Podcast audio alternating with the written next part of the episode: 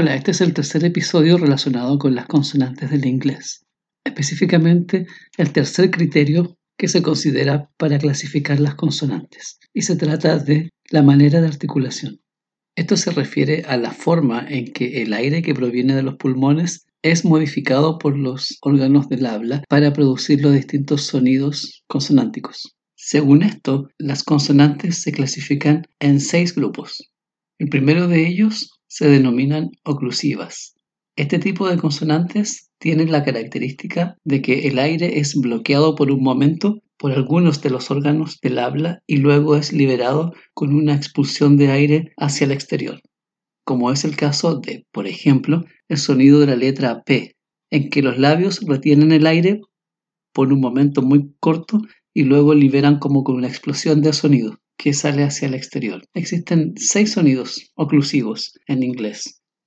El segundo grupo de consonantes se denomina fricativas. Estas tienen la característica de que el aire es liberado hacia el exterior a través de un pequeño espacio entre dos órganos del habla, como el caso del sonido para la letra F, entre otras. Estos son sonidos que se pueden mantener por un largo tiempo mientras uno tenga aire en los pulmones a diferencia de las oclusivas, que es un sonido muy corto y no se puede mantener en el tiempo. El tercer grupo se denomina africadas. Estas son dos consonantes en inglés, que es el sonido ch y el sonido y.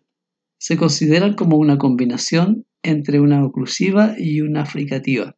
Esto es así porque los sonidos comienzan bloqueando el aire y luego al liberarlo se escucha un tipo de vibración en la cavidad bucal, lo que es característico de una consonante fricativa.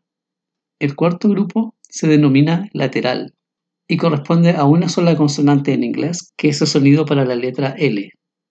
Para producirlo, la punta de la lengua toca el margen alveolar, que ya mencionamos anteriormente, igual que en español, y el aire se expulsa por los costados de la lengua. Por eso recibe el nombre de lateral. El quinto grupo se llaman nasales.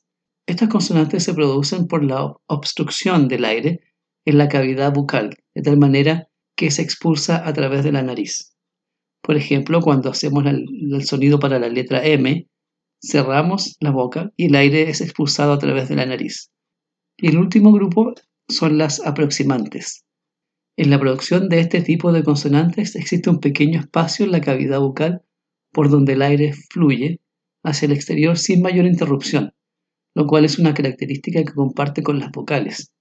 Sin embargo, la única diferencia con estas es la ubicación dentro de una palabra, ya que las vocales constituyen el núcleo de una sílaba y puede ir entre consonantes, mientras que las aproximantes no pueden estar en medio de dos consonantes.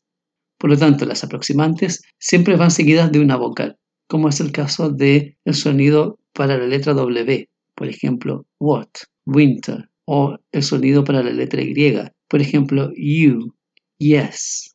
Estos son entonces los seis tipos de consonantes que estarán descritos más adelante en detalle, uno por uno, en el resto de los episodios. Hasta entonces.